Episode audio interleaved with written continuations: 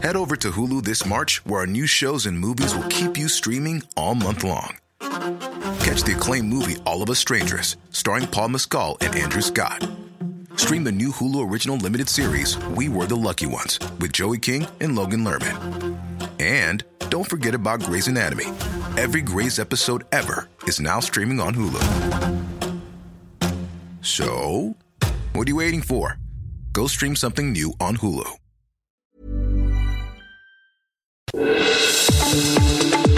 El Heraldo Radio presenta Zona de Noticias con Manuel Zamacona.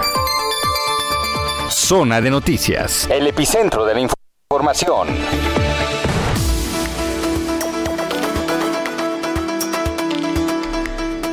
Son las 2 de la tarde en punto tiempo del centro de la República Mexicana. Señoras y señores, qué gusto que nos estén acompañando ya en esta tarde de domingo. Hoy domingo caluroso, pues sí, otra vez, otro domingo caluroso aquí en la zona metropolitana del Valle de México. 24 de abril del año 2022. Le saluda Manuel Zamacona. Usted está en zona de noticias a través de la señal de Heraldo Radio. La frecuencia que usted sintoniza es el 98.5 de FM en el Valle de México y a través de las diferentes frecuencias locales a lo largo y ancho de la República Mexicana de norte a sur, de sur a norte, a través de donde usted nos escucha, que por cierto son muchos estados. Y si usted se va, por ejemplo, a www.heraldodemexico.com.mx, se va a encontrar con una sección que dice radio. Bueno, ahí usted le da clic y ¿qué cree? Va a encontrar con una sección en donde nosotros nos vemos y también nos escuchamos en Now Media Radio, Now Media Televisión completamente en vivo a Beaumont, en Houston, en Chicago, en Atlanta, en Corpus Christi, en Florida. Gracias y saludos a todos nuestros paisanos. Gracias, gracias y muchos, muchos saludos. Y este, bueno. Estamos transmitiendo completamente en vivo desde Insurgente Sur 1271 Torre Carrachi. Aquí estamos con las instalaciones de Heraldo Media Group. Estamos muy contentos, aquí toda la producción, porque a toda la producción nos gustan los deportes. Digo, este no es un programa de deportes, es una revista en donde le vamos a dar deportes también, por supuesto. Pero eh, Checo Pérez, señoras y señores, uno de los máximos representantes del deporte mexicano, Sergio Checo Pérez, quedó en segundo lugar. Sí, un carrerón. Una carrera un poco, este, ¿cómo le podré decir? Tropezada, sí, por la naturaleza de, de la lluvia, pero una carrera en donde Sergio Checo Pérez paró una sola vez en los pits y de ahí se fajó. ¿Y qué cree? Agarró el segundo lugar. Después de Max Verstappen, que bueno, pues son coequiperos, entonces Claro que vamos a hablar de eso, por supuesto que lo vamos a hablar y estamos muy orgullosos. Hubo jornada también de deportes, ¿la vamos a hablar? Claro que la vamos a hablar y también lo local, nacional e internacional. Oiga, eh, le quiero preguntar algo. Hoy, hoy el día de hoy se tumba la famosa palma de la glorieta de la palma o palmera de la glorieta de la palma. Bueno, pues eh, tenía una infección, un hongo desde hace bastante tiempo y yo le quiero decir a usted, bueno, ahora que ya la palma se viene para abajo, usted que nos viene escuchando, ¿qué pondría en lugar de la glorieta de la palma? ¿No? No sé. Ayer nos vinieron un, montón de comentarios, ¿no? Que si esto, que si Tlaloc, que si no sé qué.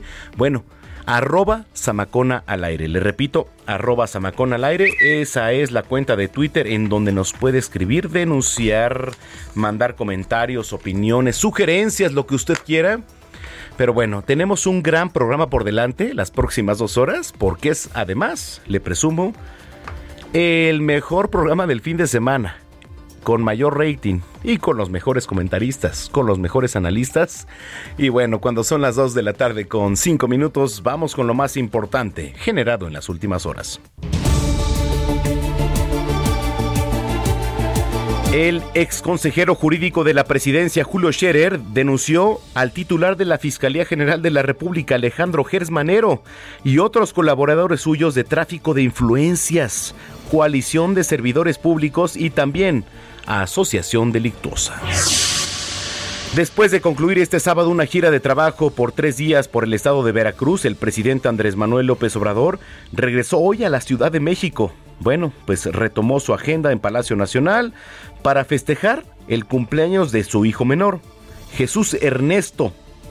A través de su cuenta de Twitter, el mandatario dijo que, bueno, pues este sábado terminó sus actividades, supervisó tramos de la autopista en el norte de Veracruz y entonces en la Huasteca, Potosina dijo, aquí se acaban los trabajos. Este domingo 24 de abril será retirada La Palma. Señoras, señores, la glorieta de La Palma. ¿Qué pasa con eso? Bueno, se encuentra ubicada en una de las glorietas de la avenida de Paseo de la Reforma debido a que, bueno, pues sí está, ya le platicaba, está infectada por un hongo. La jefa de gobierno Claudia Sheinbaum informó que a partir de lunes los capitalinos podrán votar. Escuche usted, usted capitalino, usted que habita aquí en la Ciudad de México va a poder votar para elegir qué árbol será plantado en este punto de la Ciudad de México. Dos hombres muertos, uno herido es el saldo de un ataque armado en un bar de la costera de Miguel Alemán de Acapulco. Imagínese usted, van acabando las vacaciones de Semana Santa, muchas de Pascua también. Bueno, otra vez en Acapulco. La versión de las autoridades indican que el hecho se registra a las 5 de la mañana con 20 minutos de este domingo. Último día de la temporada vacacional en la zona hotelera de bares de la costera. Número 125, ubicada en el fraccionamiento Magallanes, en el área dorada. Esta mañana un tráiler se quedó sin frenos. Otra vez, señoras, señores, otra vez un tráiler se queda sin frenos. No es nota, ¿eh? Perdón. Un tráiler se queda sin frenos. Embiste a tres camiones en la caseta de cobro de la supercarretera de Durango Mazatlán y se queda sin frenos. Imagínese usted, viene de vacaciones o llega a su destino.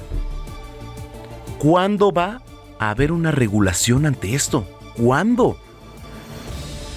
Señoras y señores, estábamos viendo las carreteras de Querétaro, de Puebla, todos, prácticamente todos los tramos carreteros tienen un riesgo, por supuesto. ¿Y sabe qué? ¿Cuál es el mayor problema? Pues los trailers se quedan sin frenos. En temas internacionales, los secretarios de Estado de Defensa de Estados Unidos, Anthony Blinken y Lloyd Austin, respectivamente, tenían previsto visitar Kiev este domingo para discutir la petición de Ucrania de un armamento más potente dos meses después del comienzo de la invasión a Rusia.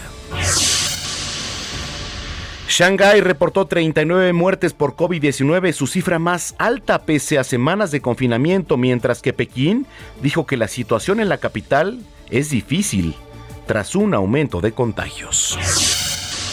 En los deportes, ya le platicaba, señoras y señores, el mexicano Sergio Checo Pérez logró su segundo podio de la presente temporada. Finalizó en la segunda posición en Imola, Italia.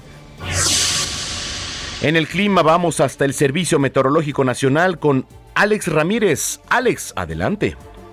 ¿Qué tal? Muy buenas tardes, Manuel. Te saludo con gusto a ti y a toda la gente que nos escucha. Y les comento que para hoy tenemos la probabilidad de chubascos y lluvias puntuales fuertes acompañadas de descargas eléctricas y posible caída de granizo, además de vientos que van desde los 60 hasta los 80 kilómetros sobre hora y la posible formación de torbellinos o tornados en zonas de Coahuila, Nuevo León y Tamaulipas. Esto es ocasionado por una línea seca sobre Coahuila, un canal de baja presión sobre el norte del territorio nacional y el paso de una corriente de vientos máximos. Y bueno, para el centro, oriente y sureste de la República Mexicana tenemos canales de baja presión que en combinación con el ingreso de humedad y divergencia en altura, ocasionarán chubascos y lluvias puntuales fuertes acompañadas de descargas eléctricas y posibles granizadas sobre las regiones mencionadas, incluido el Valle de México. También tenemos un sistema anticiclónico en niveles medios de la atmósfera, el cual mantendrá una onda de calor con ambiente vespertino caluroso a muy caluroso sobre la mayor parte de la República Mexicana, en donde se pronostican temperaturas máximas que pueden superar los 35 grados centígrados en 20 estados del país. Y bueno, finalmente para la Ciudad de México se pronostica ambiente cálido por la tarde, cielo medio nublado a nublado, con probabilidad de lluvias puntuales fuertes, acompañadas de descargas eléctricas y posible caída de granizo. En cuanto a la temperatura máxima, estará oscilando entre los 26 a 28 grados centígrados y la mínima para mañana será de 13 a 15 grados centígrados. Esa es la información que tenemos. Que tengan un excelente día. Igualmente, Alex. Muchísimas gracias. Gracias, Alex Ramírez, desde el Servicio Meteorológico Nacional.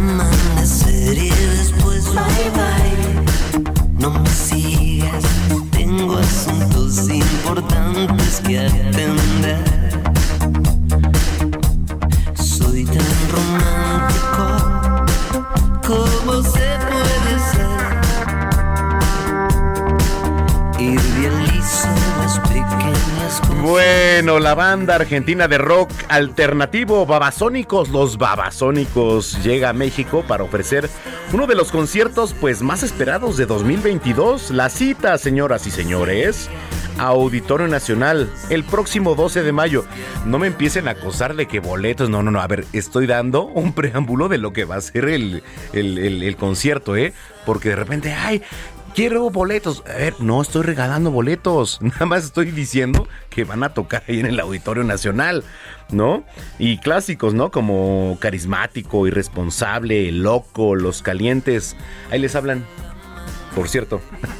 Entre muchos más, eh, se han convertido en auténticos himnos que forman parte de la lista de reproducción de miles de sus seguidores. Boletos, escuchen, ¿eh? Boletos a la venta. ¿Cómo se puede ser? Me revuelco entre la muchedumbre y lo roce todo.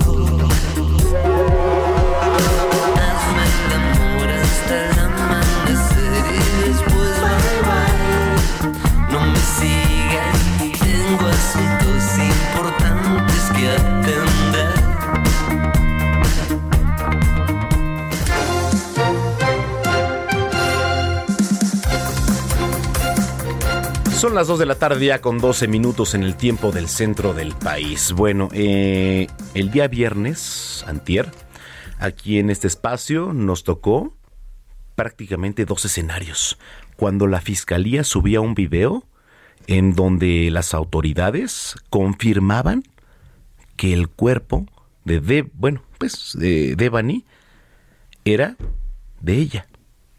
Se sabía desde un principio, pero bueno, nada más lo confirmaron en un escenario en donde también salieron a marchar colectivos, mujeres inconformes, mujeres hartas.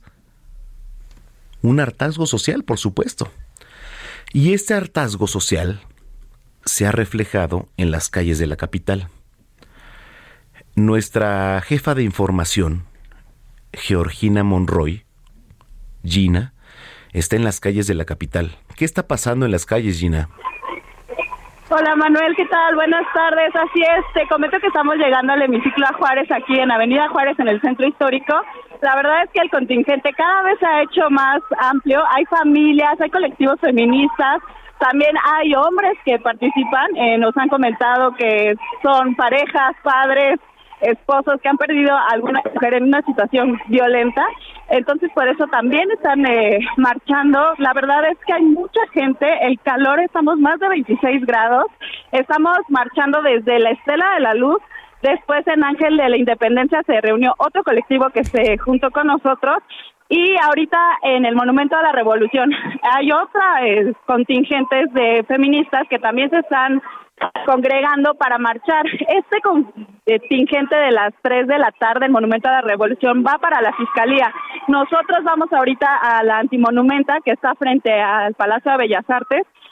Te repito, hay mucha gente y pues además de las feministas que estamos marchando, hay muchos, muchas... Eh, familias, parejas y actividades que pues se dan los domingos en el centro histórico, aunado al paseo ciclista que terminó hoy un poco antes, a la una de la tarde, debido a estas manifestaciones.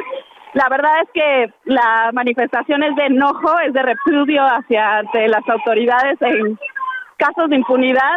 Eh, se marcha por Devani Escobar, pero también por muchas otras mujeres que han perdido la vida recientemente. Y te comento, la verdad es que cada vez se hace más grande este contingente. No sé si alcances a escuchar, pero vengo al ladísimo de la marcha y hay mucho, mucho, mucho ambiente de todo este colectivo feminista, pero también de gente que se está sumando a la causa. Oye Gina, eh, bueno, eh, la verdad es que tú eres nuestros ojos y la gente que nos escucha. Eh, mira, hoy se tumba también la glorieta de la Palma y también evidentemente pues va a haber ahí por ahí este pues eh, gente de la oposición. ¿No? Eh, ¿Ves algún movimiento? Digo, sé, no sé si estás cerca de La Palma. Sí, pasamos por La Palma antes de que los contingentes se unieran había gente tomándose fotos en La Palma con, motivo de pues que hoy la tiran a las 5 de la tarde pero eh, también fueron muy respetuosos con la marcha feminista que en este momento eh, dejaron de tomarse fotos eh, a algunos de las personas que estaban sobre pues el camellón de la Palma. Yo me hubiera tomado una foto ahí, en La Palma. Sí, había mucha gente. La verdad es que ahorita que estamos aquí sobre Avenida Juárez, además de la manifestación, te quiero comentar que sobre la acera hay mucha gente que está pues disfrutando de su domingo aquí en la en Paseo de la Reforma, el Zócalo. Entonces, hay mucha gente, Manuel, es lo que quiero enfatizar, tanto haciendo sus actividades cotidianas como en la marcha. Eh, está todo funcionando perfectamente. Te digo que en La Palma, la verdad es que había mucha gente, pero a nosotros pasar, eh, guardaron pues un poco las fotos y esto y algunos eh, apoyaron la causa por la que estamos marchando eh, mujeres y como te digo hay muchas familias juntas marchando hay eh, ahorita estamos llegando ya a la antimonumenta donde van a hacer actos simbólicos de dejar flores dejar también durante todo este trayecto se han pegado varios carteles de mujeres desaparecidas que lamentablemente no como deben ni Escobar han sido localizadas y bueno, se exige justicia. Gina, eh, muy completo tu reporte y vamos a estar pendientes y en comunicación contigo. Te mando un abrazo. Igual, un abrazo. Gracias. Buenas tardes. Georgina Monroy, la jefa de información aquí de este espacio. Bueno, pues eh, se sumó a esta marcha, evidentemente. Ya lo escuchó. Mire, pasó de la reforma. Eh, de repente dicen es una plusvalía vivir en Paso de la Reforma. Sí, pues es una de las avenidas más importantes de nuestro país, de, bueno, sí, de nuestro país, de la Ciudad de México, pero vivir en Paso de la Reforma pues tiene dos vertientes, ¿no? Porque de repente te encuentras el ángel, qué padre es, ¿no? Pero de repente te encuentras una marcha todos los días. Entonces, sí, qué padre tener un penthouse en Paseo de la Reforma, pero qué padre ver desde el penthouse una marcha, pues no, o sea, digo, eh, tiene sus vertientes, ¿no? Y qué padre, digo, bueno, sí, qué padre, este, respeto mucho y este, pues son, este, parte de la cultura diaria de nuestro país. Son las 2 de la tarde ya con 18 minutos. Deportes. Señoras, señores, bueno, tema, pues del día, 8 de la mañana, el Gran Premio de Imola, Italia. Allá los italianos y ciudad cara, ¿eh? Imola, ciudad de dinero, ciudad costosa, ciudad en donde pues prácticamente la Fórmula 1 se da de manera natural. Estaba lloviendo, bueno, briznando un poquito en la mañana, chispeando, digamos, y anda por aquí Diego Iván González. ¿Cómo estás, Diego? Bien, Manuel, la verdad, este, muy, muy feliz con este resultado, con esta gran carrera que, como tú dices, este, medio cojeando algunos algunos pilotos, ¿no? Ahí, ahí Leclerc con sus fallas y sus malas decisiones, un poco, la verdad, creo que. ¿Qué pasó ahí con, con este. Con el trompo, el Con el trompo. el trompo que dio. Pues es que yo creo que fue de alguna u otra forma la decisión de Ferrari de montar neumáticos blandos a la hora de, de hacer este cambio de neumáticos por la presión y por la por la- el miedo a la lluvia. Sí, Checo entró muy rápido a pits, ¿eh? Es que fue a lo que iba. O sea, él dijo, yo hago caso y vamos con todo, ¿no? O sea, creo que Checo se apegó mucho al, al plan que tienen, a la estrategia que tiene Red Bull, que es, eh, pues no, de alguna u otra forma es este... Dar, dar paso a Verstappen, ¿no? Que ahorita se puede colocar como los primeros y que Checo, si puede subir junto a él al podio, pues que se vaya, ¿no? Pero que sea su protector también, ¿no? Correcto. En la línea telefónica, Roberto San Germán. ¿Cómo estás, mi Robert? ¿Qué pasó, mi querido Manuel, ¿Cómo Diego y gente que nos sintoniza? Muy buenas tardes, mándeme. ¿Cómo viste la carrera desde tu experiencia, Robert? No, bueno, lo que está haciendo Checo Pérez como piloto 2 de Red Bull es ser eh, una parte importante para que Verstappen cuando tenga oportunidad de acelerar e irse y Chico atrás cuidándole las espaldas, hoy lo vimos como lo hemos visto en varias carreras, como lo vimos el año pasado para que fuera campeón y sobre todo algo que tiene Checo y que se lo han eh, pues aplaudido eh, durante muchos años es el manejo que tiene con lluvia. Es uno de los mejores pilotos para no acabarse los neumáticos en lluvia. Que hoy lo vimos. Desde 2016 la dupla de Red Bull no ganaba eh, o hacía el 1-2 y hoy lo hicieron, entraron al podio así Verstappen 1, 2 Pérez y ya luego vino el británico Lando Norris, un enemigo natural de Checo y pues Checo Checo hace todo lo posible, también reventó a Leclerc, alabas del trompo, y eso fue parte de la presión que tenía el buen Checo Pérez. Entonces, las estrategias le están funcionando, ya se ve que el coche pues ya está completito, ya no tienen eh, ahora sí que algún pretexto para que no ganen más carreras. Pod- ya tiene siete podios con Red Bull, el buen Checo Pérez, este, yo creo que semana tras semana, ahora se van a Miami a correr, el 6 de mayo empiezan ahí las pruebas, no, vamos a ver qué pasa con Checo, también hay que comentar, viene una carrera que lleva arena, porque vas a una ciudad con mar, ¿no? Y que vas a hacerlo puntito, entonces vamos a ver cómo le va a Checo, pero lo que hicieron en Imola, en casa de Ferrari, con los tifosi en contra, es de aplaudirse y sobre todo que se vea que Helmut Marco ya está muy contento con Checo Pérez. Checo está bastante contento con la escudería, de la misma forma Verstappen, que lo estamos viendo volar con este auto. Sí. Y creo que Checo tiene todo, ¿eh? Tiene todo Checo para todo. también pelear, para pelear por el campeonato. Y hay que recordar que en la carrera anterior Verstappen se daba ya casi casi por eliminado porque ya era su segundo abandono de cuatro que han habido en las carreras, ¿no? Él lleva cuatro grandes premios, ya ha abandonado dos, y él decía, yo voy a ayudar a Checo para que sea campeón en el serial de pilotos, pero hoy gana Verstappen, el primer lugar en pilotos tiene Charles Leclerc con 86 puntos, luego viene ya Verstappen con 59, y ahí viene Checo con 54 en el tercer puesto, entonces creo que este año la pelea va a ser Red Bull Ferrari, Mercedes no veo cómo vaya a llegar, hoy lo de Hamilton fue eh, catastrófico, se estaba quejando mucho, Toto Wolf le ofreció disculpas por el auto que tienen, pues al parecer no va a suceder nada con ellos, se ve complicado, y te digo, pues ya Red Bull puso a tono la cuestión de la gasolina, sus problemas de bomba de gasolina, que era lo que había pues hecho que se fueran los dos autos en el primer gran premio, ¿no? Tuvo un problema con el combustible, y ahora ya lo estamos viendo de otra forma, ¿eh? entonces creo que Checo, ahí va, Ahí va poco a poco, también hay que recordar que también el campeonato de pilotos son el segundo lugar atrás de Ferrari que tiene 124 puntos y Red Bull tiene 113. Entonces va a ser carrera pareja entre estos dos. Ferrari estaba volando, pero tuvo muy mal fin de semana en su casa, porque Imola Sí. es casa de Ferrari. Imola es casa de Ferrari y, y lo veíamos en las banderas, ¿no? De Sí, todo claro. prácticamente el circuito. Sí, sí, sí, sí, la verdad es que sí, es, el lugar de, de, de la Ferrari eh, y pues no, no, fueron a ganarle a su casa y eso fue todavía lo que emocionó más a la gente de Red Bull a hacer Sí. el 1-2.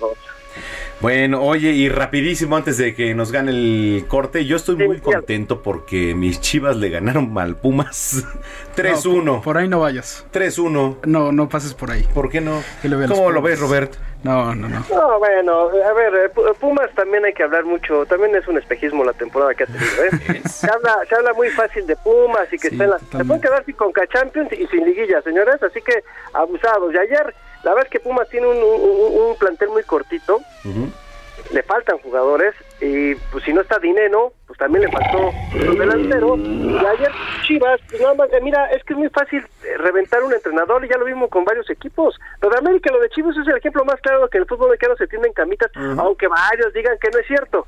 ¿Cómo vas a cambiar un equipo de repente gana tres partidos, las Chivas ahí van con, con los, los triunfos de cadena, América lleva seis partidos, te metes al volcán y le ganas a Tigres. Por favor, Sí. señores, pues no cambiaron a los 25, cambiaron a uno y ahora resulta que todos juegan como si fuera una maquinita perfecta. Ese es el problema del fútbol mexicano. Y espérate, porque Ambriz acaba de perder 4 a 2 el equipo de Toluca contra el Atlas. Y sería uno de los siguientes. Jimmy Lozano también entró en lugar de, de, de Pablo Guedes, si no mal recuerdo, a Necaxa. Y también ahora resulta que funciona Necaxa. Sí, Robert. Eso está, está de, verse, ¿eh? Oye, tus redes sociales, rapidísimo. Es Instagram y Twitter como arroba San Germán. Estamos para servirles, amigos. Te mando un abrazo. Igualmente para todos en la mesa y saludos a todos y buen provecho y buena semana. A ver si más adelante volvemos contigo, Robert. Sí, claro. Roberto San Germán en Zona de Noticias. Volvemos.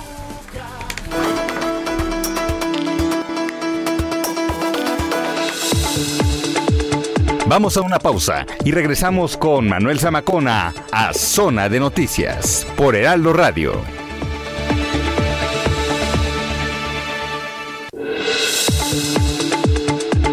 Ya estamos de vuelta. Zona de Noticias con Manuel Zamacona.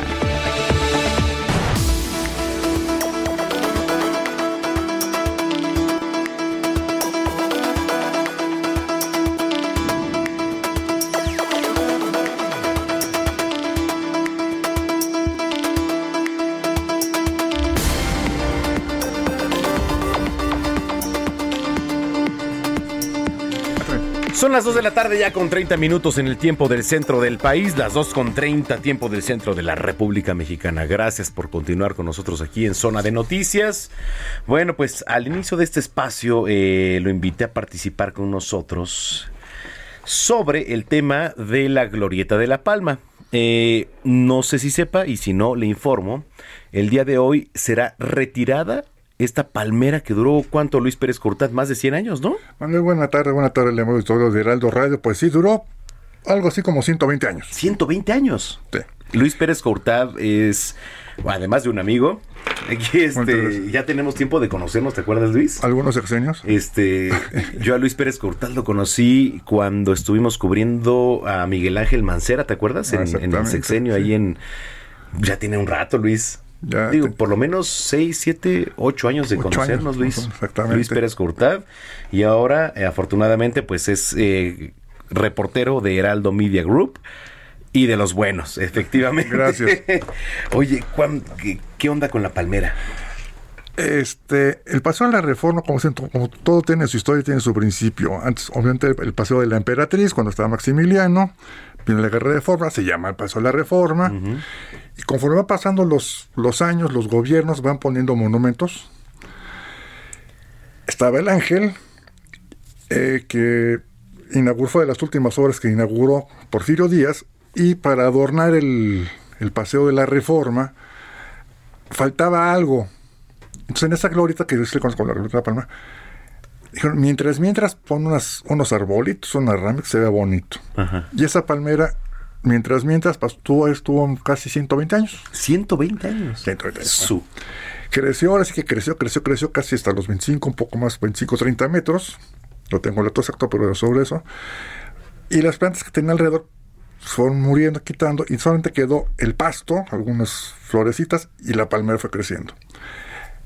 Y nunca se le puso, o sea, el tratamiento, ese tipo de, de especies son, son especiales, porque el clima es tropical, Claro. es más, este, hasta se llegó a, a pensar como hacen eh, humor negro, ¿no? Cuando hace mucho frío en, en los países tropicales, en lugar de árbol, el- pues ponen la palmera, ¿no? y le ponen. Aquí nunca, que yo recuerde, Ajá. Eh, nunca se le puso la famosa pintura que es cal y blanco con especies para evitar que llegue la plaga. Hay que recordar que en México, desde la Ciudad de México, hace unos casi un año, llegó un hongo, una plaga que atacó solamente a las palmeras. Solamente, ¿verdad? Eh, Son las palmeras. Sí, sí, sí. Y en ese año, ahí en la Ciudad de México, números más, números más, casi 15 mil palmeras en áreas públicas. De esas 15 mil, poco más de 2 mil han estado ya muy, muy dañadas. Las tradicionales que vemos en las avenidas son, ahora sí que la avenida Palmas, al, al poniente, diagonal San Antonio, otras en algunas avenidas, y eh, aquí en oficinas además, sí hemos visto cómo se han secado algunas palmeras y pues han tenido que retirarlas y, y cambiar. Lo que me llama la atención fue de que en este año pues, no hubo tratamiento, pero eh, se, se comenzó a, a secar desde el follaje. Luego la parte superior del, del tronco se comenzó ahora sí que a resecar, A resecar. Pero desde arriba, no abajo. Ayer hicimos un recorrido este, para una nota para Heraldo Televisión y vimos que varias palmeras en la boca calle tienen un número y tienen una lista, un, un plástico amarillo. O sea que ya están eh, analizadas y numeradas para que ya sean o retiradas o tratadas. Ok. Esta palmera, la icónica, va a ser retirada hoy a las 10 de la noche, va a tardar 4 o 5 horas su retiro. La van a montar en una plataforma va a ser llevada al vivero Nesa. Este está en Xochimilco, al, al sur de la Ciudad de México, y pertenece al gobierno de la Ciudad de México. Va a ser tratada. ¿De qué manera le van, no se le vayan a hacer alguna tipo de, ahora sí que como si le fueran a disecar, por llamarlo de una manera? y va a tardar un mes a ver en qué, en qué consiste y qué es lo que van a colocar en su lugar. Platicando con especialistas nos decían que por lo menos un mes no van a sembrar nada en el lugar. Van a levantar toda la tierra, van a sacar todo, van a hacer un tratamiento para quitar cualquier tipo de hongo, de plaga. Ahí no va a haber nada. Al menos en un mes no ver nada. Ok.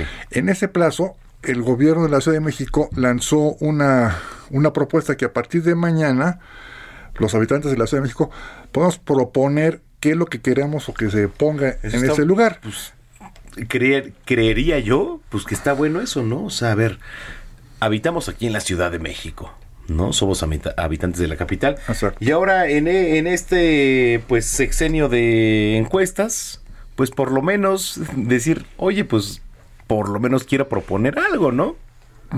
Yo creería. Digo, bueno, pues ahí Sí. está. Y, Y que no este, se imponga. Claro, ahora, hoy, el día de hoy, le rindieron un homenaje entre aplausos y música. Fue la, la secretaria del Medio Ambiente capitalino, Mariana Marina Robles García, dijo pues, que esta palma extranjera, hay que recordar que este tipo de palmas en- en- no, no existen en México. Aquí no, Si me permites un paréntesis, claro. en, Mex- en México, Exacto. en México, los terrenos es el bugambiles. ¿La hueva o cómo? El agüehuete. Ah, el agüehuete. No, no, no, no, esa parte. Eso, Eso- eso es su parte. Esa parte es Eso otra es lo actividad que tira el mexicano. Sí, y en la sombra de un frondoso agüehuete. Esto, eh, en su discurso, eh, Marina Robles detalló este que la palma es extranjera y que pues se va por mucho tiempo estuvo como pues como testigo y pues ellos esperan que haya ah, como los agüehuetes, fresnos o como los sicomoros nativos de la Ciudad de México. Hay que recordar que hace unos como 50, como unos 60 años vino un emperador de Etiopía de visita oficial a Hace un México. frío. Hace unas semanas. santas. Hace unas semanas. Santas. No, santas. Y a manera de pues agradecimiento, regaló unas palmeras al gobierno de la Ciudad de México, a México. Pero ¿cuánto tendrá de esto, Luis? 70, 60 años. Era presidente Adolfo López Mateos. Ok. Y este, pues, las palmeras que, que hacen, pues las sembraron. Y eh, algunas de ellas están en lo que es la avenida Diagonal San Antonio, en lo que es la colonia del Valle, Narvarte. Narvarte, sí, Exactamente, que une ahí la avenida Cuauhtémoc. Y un dato curioso, en la simbología del metro, de la estación del metro Etiopía, ponen un león. Ajá. En Etiopía no hay leones. Hay palmeras. Pero bueno, aquí dijeron viene de África, de ver leones. y Bueno, lo quisieron poner muy bonito. Pero bueno, son, son de las eh, curiosidades que vemos al día a día eh, en nuestra actividad. Y regresando a lo de la palma, eh, ¿qué es lo que van a poner entonces? Eh, durante un mes los pesetas van a tratar la- el terreno para colocar la nueva especie y para eso, a partir de mañana lunes, los capitalinos podrán votar para elegir qué árbol o qué especie va a ser plantado en este punto estratégico en la Ciudad de México. O sea, pero sí va a ser planta entonces. Sí, esperamos que no sea planta de luz, pues esperamos que sea algo viviente. Exactamente. Es- Yo también espero que no sea Sí, planta sí, sí, de no. luz. Ni una este, estela de de luz, ¿no? Tampoco. Efectivamente. Será el portal Plaza Pública y se abrirá la consulta para los habitantes de la Ciudad de México y decidirán qué especie reemplazará a la icónica palma de Paseo de la Reforma. Oye, esa está buena, Luis. ¿Y sabes qué? Hablando también de temas de la capital, se inaugura, digo, ya van, que te gusta? Tres años prácticamente, un poquito más, de que se monta aquí, en el Zócalo de la Ciudad de México, una réplica de lo que es la capilla Sixtina. Exactamente. Por Miguel Ángel, bueno, es... Pero qué bruto, qué, qué, qué jale tiene, ¿eh? Ah, no, claro, es, es, es algo único. Vamos a hacer algo de... ¿Ya, ya, ya entraste? A la original sí. A la original sí, a esta no. Esta, esta no, porque no ha habido tiempo y aparte hay unas filas que, bueno, para, ahora sí, para qué Eso, les cuento. eso es, eso es lo que quiero que nos cuentes, Luis. A ver cómo está el tema por ahí. A ver, eh, para quienes quieran ingresar a la réplica de la Capilla Sixtina, hay un portal que dice sixtinaenmexico.com. Ahí pueden, de manera gratuita, porque el original cuesta ahorita actualmente 17, 20 euros, el acceso son casi 400 pesos, pero es entrar al Museo Vaticano, que es uno de los más grandes del mundo, y la joya de la corona de ese museo, la Capilla Sixtina. Ok. Esto, lo que son los palacios vaticanos. Este, en este apartado se puede reservar y seleccionar la fecha y hora, pero hay que tener en cuenta que eso va a ser hasta el 19 de mayo. Cada recorrido dentro de la capilla Sixtina, la réplica, es de 40 minutos. Es, es algo icónico. Esto. Los horas van de 10 de la mañana, 10 horas, a las 18.40 horas. El recorrido dura así 40 minutos más o menos. Y estará abierto hasta el 19 de mayo. 19 de mayo. Apúrense y demás. La capilla Sixtina, a ver, ¿de dónde viene el nombre Sixtina? La capilla Sixtina debe su nombre al Papa Sixto IV, Al Sixto Cuarto, sí. que en 1471 ordenó la reconstrucción de la antigua capilla magna, que concluyó en 1481, año en que él muere.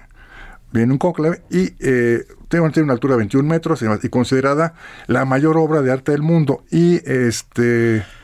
Y de, de Miguel Ángel, bueno. Exacto. El- el Papa Julio II en su momento le encargó a Miguel Ángel Bonarroti Que la, este, pues que la decora, pero hay que recordar una cosa, Miguel Bonarroti nunca se consideró pintor, él fue escultor. ok. De ahí viene su famosa frase cuando saca, el, eh, elabora el, el, el David, le dice, oye, es que estaba dentro de la piedra y yo no le quité lo que le sobraba. Otras obras monumentales es el, el Moisés, que era tan perfecto, que cuando acabó le dio un martillazo en la rodilla y dice, habla, de tan perfecto que era. Ok. Y entonces Julio II se, se lo- busca porque se lo recomiendan. Y en ese entonces Miguel Ángel tenía 24 años. Dicen, es muy bueno, es muy buen artista. Y lo recomiendan y tiene que decorar, porque no es pintar, es decorar, la bóveda del- de la capilla Sixtina, que son 500 metros cuadrados. Y la decora. Nada, tardó 4 o 5 años. Nada más. Es una técnica que se llama el fresco. El fresco. Sí, no, no pinta, o sea, no es, porque no es pintar, es decorar sobre. Raspan el techo y ponen un yeso. Y sobre ese yeso fresco es donde comienza él a decorar. Eh, como parte, es más, en estos 500 metros cuadrados, que va del techo, o sea, del techo, del altar a la puerta principal, son 500 metros cuadrados de superficie que. Y va y pinta, va desde el Génesis de la creación de Adán y pasa por diversos pasa- pasajes bíblicos, del Bíblicos. Antiguo y Nuevo Testamento. Bueno, este, una, una sugerencia para quienes son un poco de, este, así que buscarle. Hay una película que es muy buena, es icónica, se llama la, la agonía y el éxtasis. ¿Cómo? Que- La agonía y el éxtasis. La agonía y el El éxtasis. éxtasis. Ok. que protagoniza Charlton Heston y Rex Harrison. Charlton Heston hace el papel de Miguel Ángel Buonarroti y Rex Harrison, Papa Julio II. Y es una película muy entretenida, muy buena, tiene 60 años aproximadamente, y ahí se plasma de él cómo decora el techo. No es así que como ahora andamios, no. Él elabora su andamio de madera y él decora acostado. Acostado. el- O sea, sí. Sí, sí, sí. Obviamente no había electricidad. Con velas, se las pone en su cabeza fuera un casco, con velas y alrededor, para iluminar. Wow. Y eh, hay, una, hay una parte donde dice, bueno, es que yo necesito sacar rostros. Entonces él se iba a la calle, a la calle de Roma, la antigua ciudad de Roma. Ah, la antigua ciudad. Iba a, distintos puntos y se fijaba en la gente y de ahí sacaba los bosquejos para los rostros. En ese entonces, pues, la curia romana, el Vaticano, había como todo, ¿no? Buenos, malos y a favor. Y a la gente que le echaba carroña a Miguel Ángel, los pintaba como demonios. De ahí sacaba rostros. como- ¿En serio? Sí, sí, sí, sí. Es más, en parte en esa película se narra eso. Hay ot- ot- otra, otro punto, porque Este, había una, una temporada en que abandonó, votó el trabajo, no sentía gusto Ajá. y lo van a buscar. Mugres.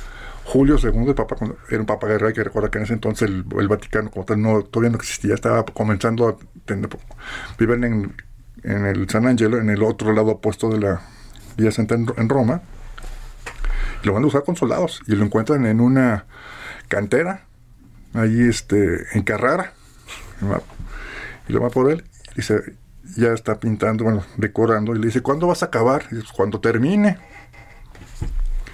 Y está, y otra vez le grita el Papa desde abajo, ¿cuándo terminas? Pues cuando acabe. Cuando yo termine. Para eso Julio II lo, lo llama en, un, en una primera ocasión, antes de que decorara la capilla Sixtina, para que hiciera el, la escultura de su tumba. Hiciera todo un... De él. De, Julio II. De Julio II, sí, sí, sí, sí. Y entonces, ah, pues, sos escultor y todo, pero alguien dice, no, él puede decorar, él puede. Ah, pues, la capilla Sixtina es la bóveda y aparte el muro del altar. Esas dos obras son de, de Miguel Ángel. Primero, eh, después de cuatro años. ¿Y qué es lo que se ve en el Zócalo? ¿Eso? ¿Qué es lo que se ve en el Zócalo? Bueno, por fuera está todo lo que es el edificio de la Capilla Sixtina, por Ajá. fuera. Es un edificio de 21 metros de alto, poco más de 60, 70 metros de largo, el techo. Tiene todas la las características de afuera, el techo de tejo. Lo único que faltaría sería la, la famosa chimenea, que es el que ut- utilizan cuando- en la misma Capilla Sixtina. Ok. Es cuando se elabora, se hace Llévanos, famoso- Luis. ¿A Roma o aquí al Zócalo? Bueno, primero el Zócalo. Pero el Zócalo. Primero el Zócalo. Zócalo. y ya des- Sí, en la capilla Sixtina hay que recordar es un punto neurálgico también de lo que es la, la iglesia católica, porque ahí es cuando se hace el famoso Sí, cónclave. la- el cónclave. Y en una de las partes del techo, de la, de la parte trasera, sale, aquí, obviamente aquí no está aquí en México, sale una chimenea, un tubo blanco. Bueno, un tubo. Y la famosa señal es si es humo negro o no eligen papá, pues humo blanco, la fumata blanca ya papá, bueno. Es igualita la, la estructura por fuera, todo, todo, todo, todo. O sea, nada más faltaría que estuviera, en lugar de frente a la catedral, estuviera del lado Opuesto. Opu- bueno, del lado izquierdo, más o Izquierdo. menos. Izquierdo, Ujú, con- sí. bueno. Y esta exposición se la recomiendo. Eh, voy a hacer lo, lo posible por ir, no porque me falten ganas, sino que lo, lo que nos falta es tiempo y lo que nos sobra, Sí. gracias a Dios, es chamba, gracias a Dios. No es que Exactamente. Es, es agradecimiento. Pero quienes tengan la oportunidad de ir, fíjense en los detalles. Si pudieran ver la película antes de ir, es recomendable. O ¿Cuál, cuál la recomiendas, Luis? ¿Cuál es? es la de la agonía y el éxtasis. ¿La qué? Agonía La agonía y el éxtasis. y el éxtasis. ¿A, qué me refiero? O sea, hay que ver, número uno, desde abajo, los detalles, es impresionante. La parte, el fragmento más reconocible es la creación de Adán. Es cuando Dios estira el brazo y ya hasta han sacado publicidad, en fin, una, una serie de cosas. Pero el muro del altar, es, eso lo hizo después Miguel Ángel, que es el juicio final, ese lo hizo 10, 8 años después Wow. y que es el muro es el juicio final que aparece ese ese ese ese decorador también creó mucha eh, pues expectativa y aparte ideas en contra porque en ese entonces cómo iban a estar desnudos Claro. entonces hubo una parte eh, de la sociedad que y de la iglesia que se desgarraron las vestiduras y fue de, cuando de ahí también se agarró Miguel Ángel y dice ah tú estás en contra lo le hacía el bosquejo y lo ponía como malo como diablo en el juicio final de un lado están los que se van al, al infierno los que se van a hacer este ¿No es así como los que traicionaron a la patria? no Ah, no. no, no, esos son No, otros. esos son otros. Estos son otros. Estos, estos son, Ah, ok. estos son, Ok, estos, ok. estos son aparte. Estos porque comen tres veces al día, creo que también quieren, quieren. Exactamente. Desgraciadamente, ya se por esa cosa, pero bueno.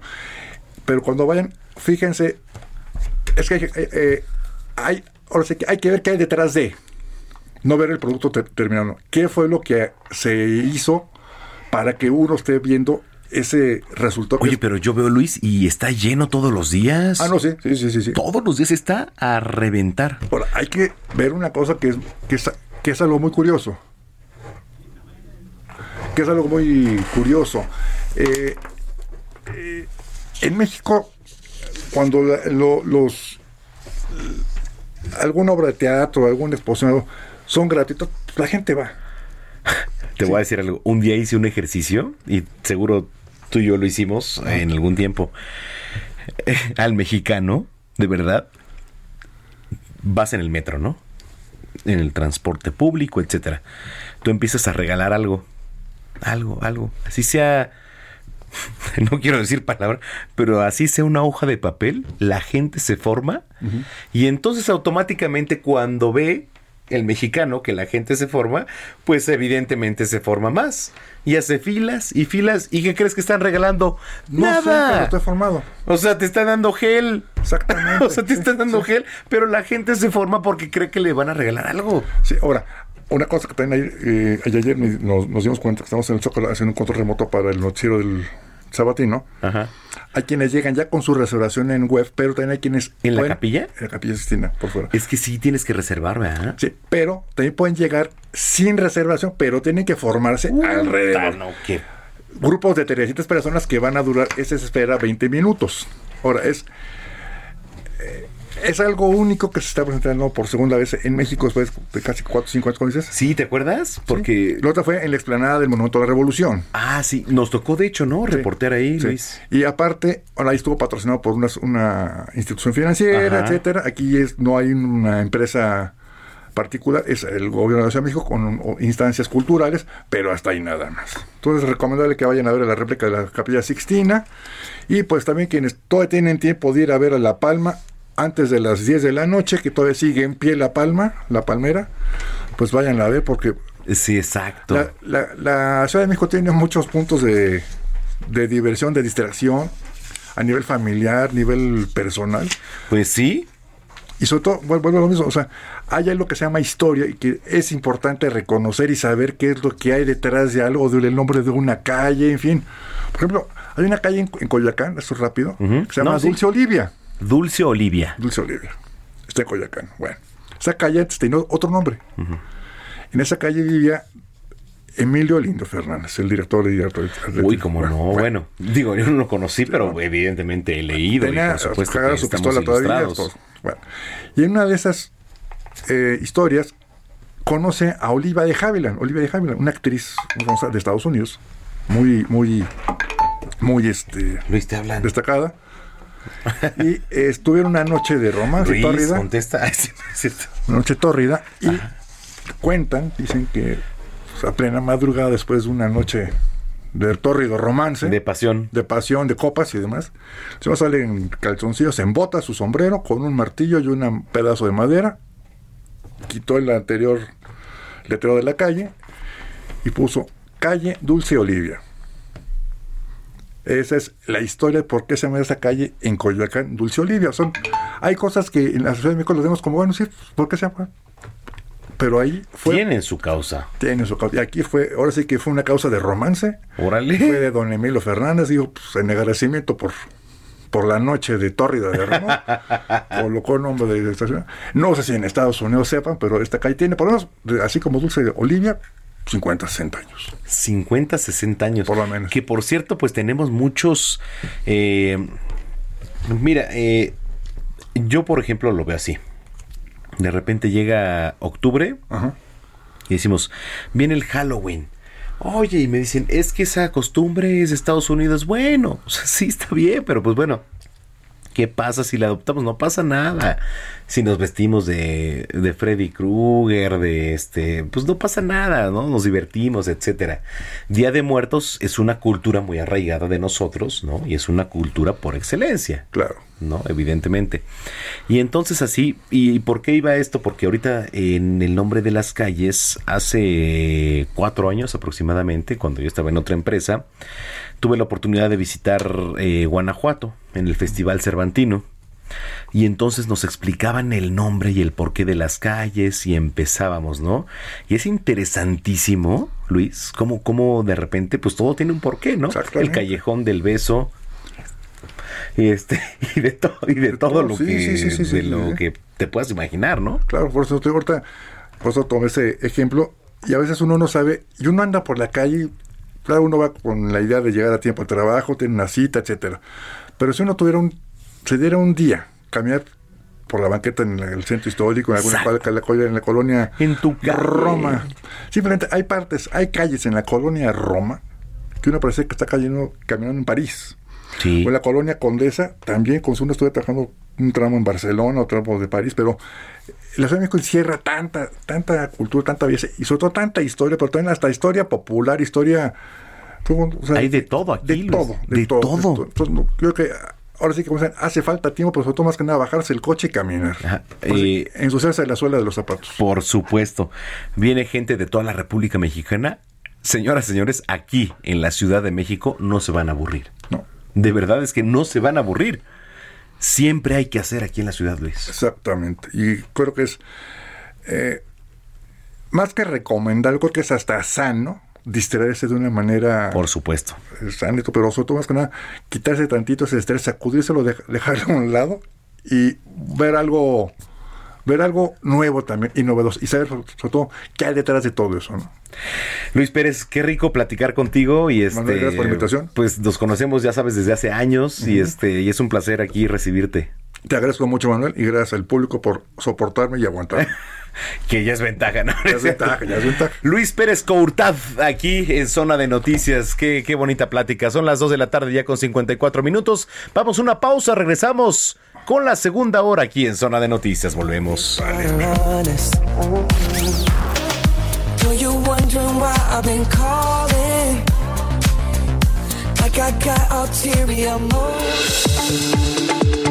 Vamos a una pausa y regresamos con Manuel Zamacona a Zona de Noticias por Heraldo Radio.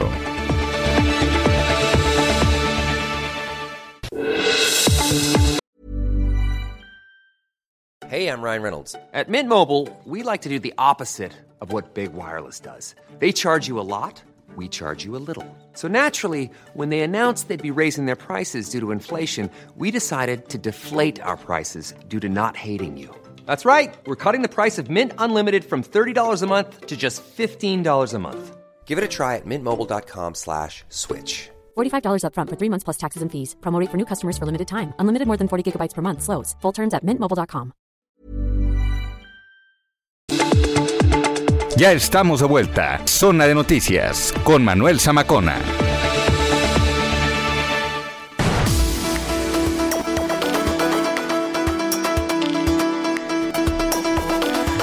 Ya son las 3 de la tarde en punto en el tiempo del centro de la República Mexicana. Gracias por continuar con nosotros aquí. Hoy es tarde de domingo. Hasta ahorita, calurosa. Yo traigo, le voy a platicar, yo traigo una chamarra de mezclilla, pero... Sí, sí, sí, es una chaqueta, pues sí, una chaqueta de mezclilla. Este, pero porque no hay aire acondicionado aquí. Sí, pues sí, porque me queda grande. Este, no hay aire aquí acondicionado. ¿Le puedes decir, Héctor, a los del edificio que por favor manden aire Ahí les encargamos. Ahí les encargamos, ¿no? Es que los domingos no puede ser que no. Oye, pues digo, los sábados está bien que también somos seres humanos, pero los domingos también somos seres humanos. Y entonces también necesitamos aire aquí, por favor.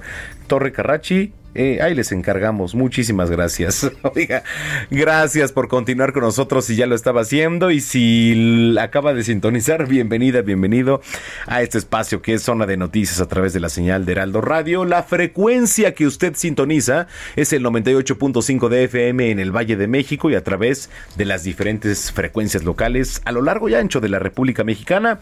En Estados Unidos, saludos aquí, mi querido Héctor. Beaumont, Houston, Atlanta, Chicago, Corpus Christi, Florida. Y en territorio mexicano, nuestros amigos en Guadalajara a través del 100.3, Monterrey en el 99.7, nuestros amigos allá en La Laguna.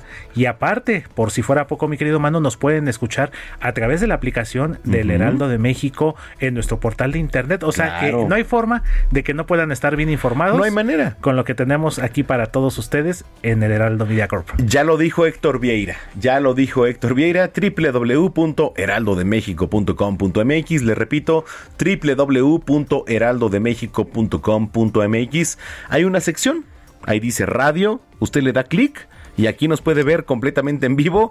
Insurgente Sur 1271, aquí en Torre Carrachi, aquí estamos completamente en vivo. Y bueno, pues este gran programa que nos queda por delante. Así es, mi querido eh, Manuel, y por si fuera poco ahorita que comentamos y Mijares el también. portal, exactamente tu tocayo, tu tocayo Mijares, no olvidemos que el portal del Heraldo de México es el número uno, con más de 22 Sí. millones de visitantes en el mes de febrero.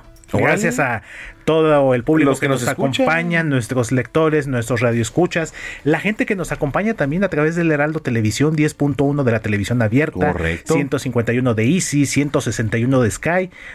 Aquí van a encontrar toda la información al momento, completa y con los mejores conductores, los mejores periodistas. Claro que sí.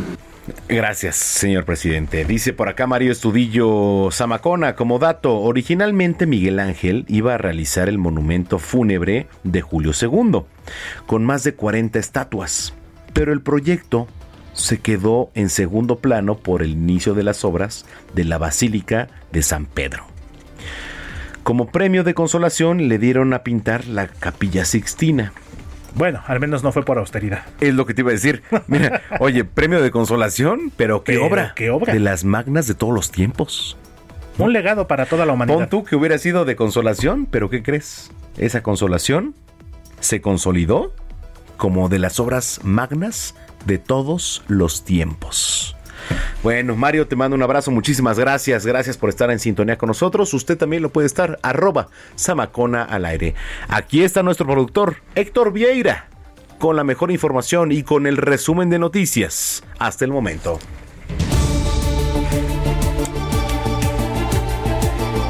La Fiscalía General de Justicia de la Ciudad de México anunció la detención de un sujeto identificado como Mauro N. Esto por su probable participación en el feminicidio de Sofía Morales, la estudiante de la Preparatoria 4 de la UNAM, quien perdió la vida durante una fiesta en un bar de la colonia Doctores, esto en la alcaldía Cuauhtémoc.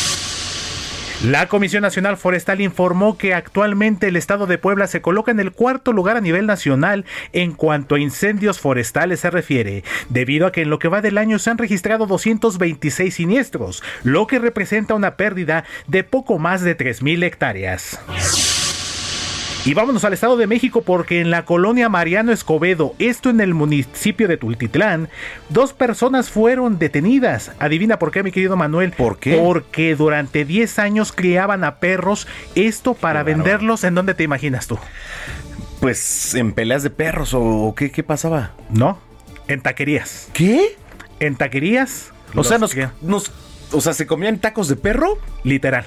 Lo que parece un Qué chiste bárbaro. mexicano, eh, esto fue realidad en el municipio de, de Tultitlán, eh, mi querido eh, Manuel, y pues fueron detenidas estas personas por comercializar carne de perro. No es China, no es el lejano oriente, Qué es el. Estado de México. No. Y vámonos a noticias internacionales porque también el Ministerio del Interior de Nigeria dio a conocer que aumentó la cifra a 110 de personas fallecidas, esto tras la explosión de una refinería en el centro de este país africano, Nigeria. Esto a causa de un ducto ilegal, huachicoleo también en Nigeria. Por otra parte, en Francia, el presidente Emmanuel Macron fue reelecto en la segunda vuelta de las elecciones presidenciales de este domingo, luego de imponerse a su contrincante Marine Le Pen con el 58.9% de los votos. La ultraconservadora Le Pen se quedó, lógicamente, en la segunda posición, con un porcentaje del 41.8% Lo- lo- de los ¿Lo sufragios. querían? ¿Lo querían o lo quieren, eh? Allá en, en Francia, Emmanuel Macron. Exactamente, mi querido Manuel, a pesar del crecimiento que tuvo la ultraderecha, en este caso la candidata Marine Le Pen, eh, pues no le alcanzó.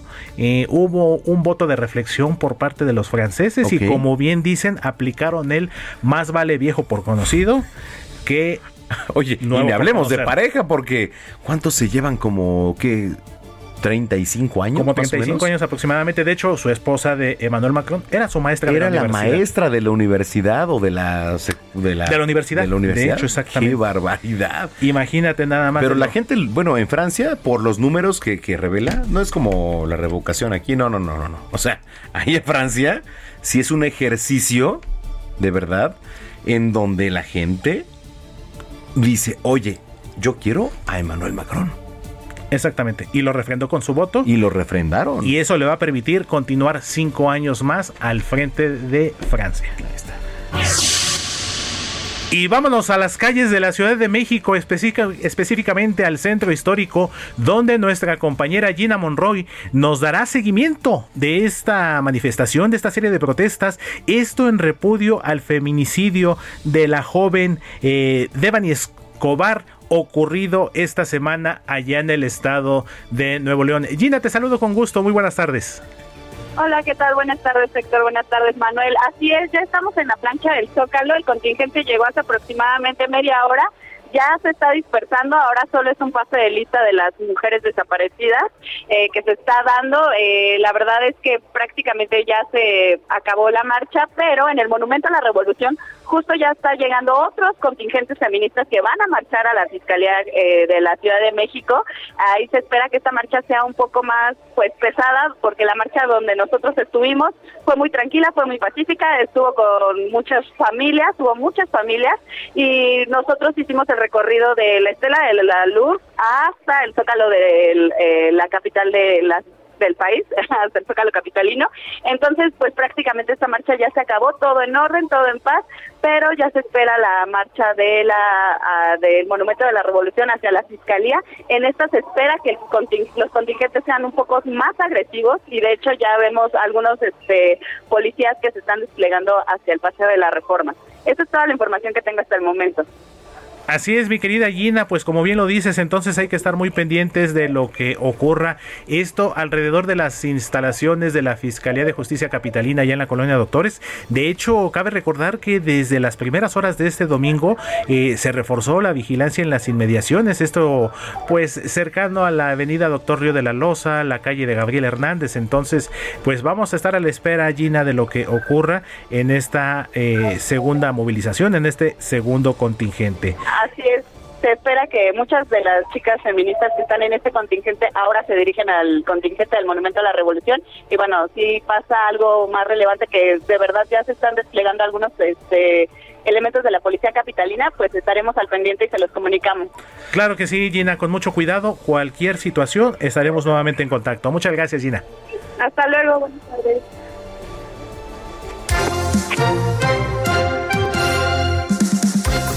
¿No pediste canción, Héctor? ¿No pediste canción para, para esta hora? Porque Gina siempre pide canción.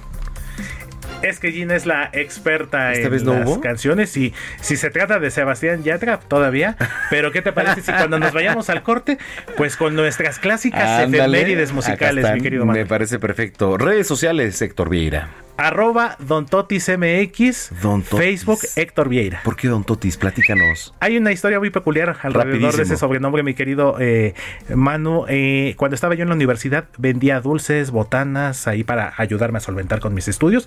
Y seguramente ubicas esas botanitas de las fiestas. O sea, tú inducías al vicio a, la gente para que... Comercializábamos Eras el dealer, ¿no? Eres un dealer de los dulces de y de las botanas.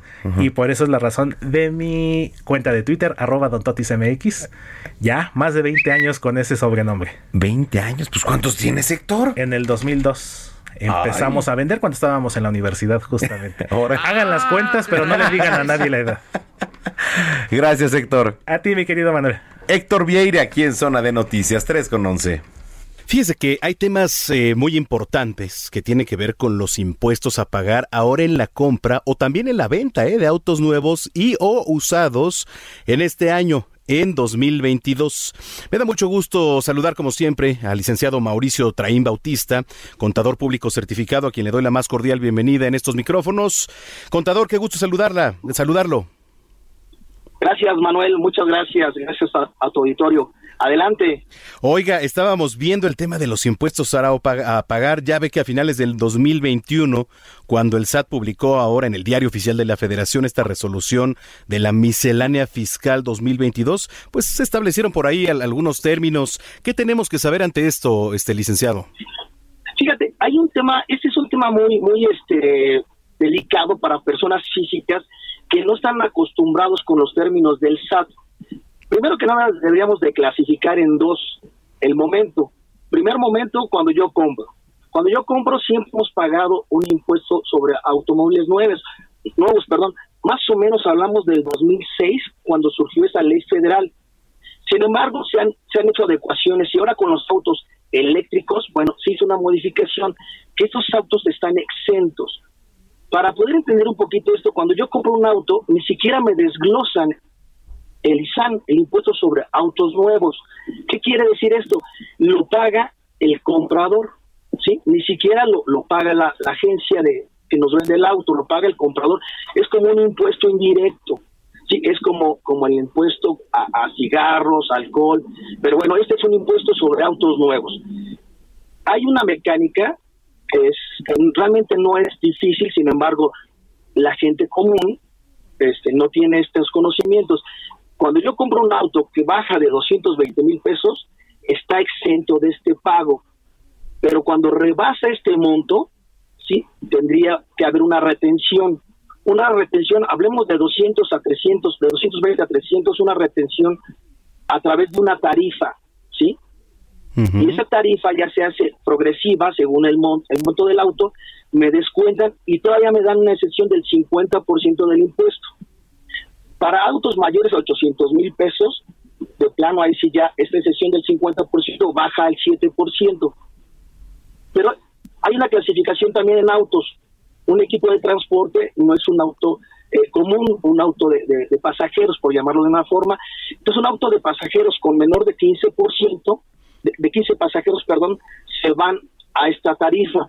Cuando es un auto que ya es de transporte, por así llamarlo, hay una tasa fija del, del 5%, entonces cambia el modelo de tarifa a tasa. Esa es una clasificación. La otra es cuando yo vendo mi auto usado. Yo como particular, como, como cualquier otro este, eh, contribuyente o no contribuyente, yo vendo mi auto usado y es una mecánica diferente. Hablábamos al principio que era un impuesto indirecto. Cuando yo vendo es un, un impuesto directo y en este sentido es el impuesto sobre la renta. Cambia completamente de lo que es el ISAN al impuesto sobre la renta. De repente es complicado porque hablamos de, de, gente común que no tenemos estos conocimientos. Sin embargo, bueno, había que hacer este análisis nada más. Cuando yo vendo mi auto y, y que hay una utilidad de, de más de 70 mil, de 90 mil pesos, tendría que pagar un impuesto sobre la renta. ¿Qué sucede? Es una mecánica igual que nos da la ley, por ahí del artículo 126, me parece, ¿no? 100, no recuerdo del artículo 126, me parece, hablamos del capítulo, del capítulo cuarto, ¿sí? De la ley de impuesto a la renta para personas físicas. En este renglón tendríamos que ver que me dan una opción de hacer la mecánica para ver si pago impuesto o no pago impuesto. En este renglón decimos, yo tengo mi, mi precio de venta de mi auto, voy a vender mi auto en 300 mil pesos. Pero este valor de mi auto también tiene un costo de adquisición. Uh -huh. El costo de adquisición es el valor en que yo lo compré. A través de los años sufre una depreciación. Me dejan hacer el cálculo de la depreciación de 20% anual. Entonces, hay que, hay que tener ahí esos cuidados para ver si mi auto está siendo grabado por la ley de impuesto a la renta, si tengo una utilidad mayor a 100 mil pesos. Si no la tengo, estoy exento del impuesto y no pago nada. Entonces, tendríamos que tener esta mecánica y no tener este temor de que voy a pagar impuestos o debo de pagar impuestos. Eso debo es, tener esta esta conciencia si pago o no pago, pero sí bien importante, Manuel, que esto lo tenemos que declarar nuestra declaración anual. Ah, eso es importante, porque hay veces okay. que se pasa. Si yo pago, si yo no declaro y tengo ingresos, la autoridad me va, me va a decir que tengo ingresos que no declaré y podría tener multas por, por no hacer esta declaración. Eso es importante, ¿eh? Bien importante que, que, el contribuyente o que el no contribuyente hablemos de que cuando yo soy una, una persona física y que no estoy dado de alta o inscrito en el SAT y yo vendo un auto, en automático me tengo que inscribir. Si no me inscribo yo, vendedor, el comprador, cuando haga su, su CFDI, ahora el CFDI es una maravilla. Al no nos guste o nos guste, el CFDI es una maravilla, es una mecánica de control que está utilizando el SAT para poder regular todas las operaciones que hay en este en este tipo de compra-venta de bienes muebles, ¿sí? Entonces, bien importante, si yo no me doy, si yo no me inscribo, el comprador va a adquirir una responsabilidad, ¿sí? Él me va a tener que inscribir. Para eso, en este sentido, muchas veces, ¿qué hacemos, Manuel, cuando compramos un auto?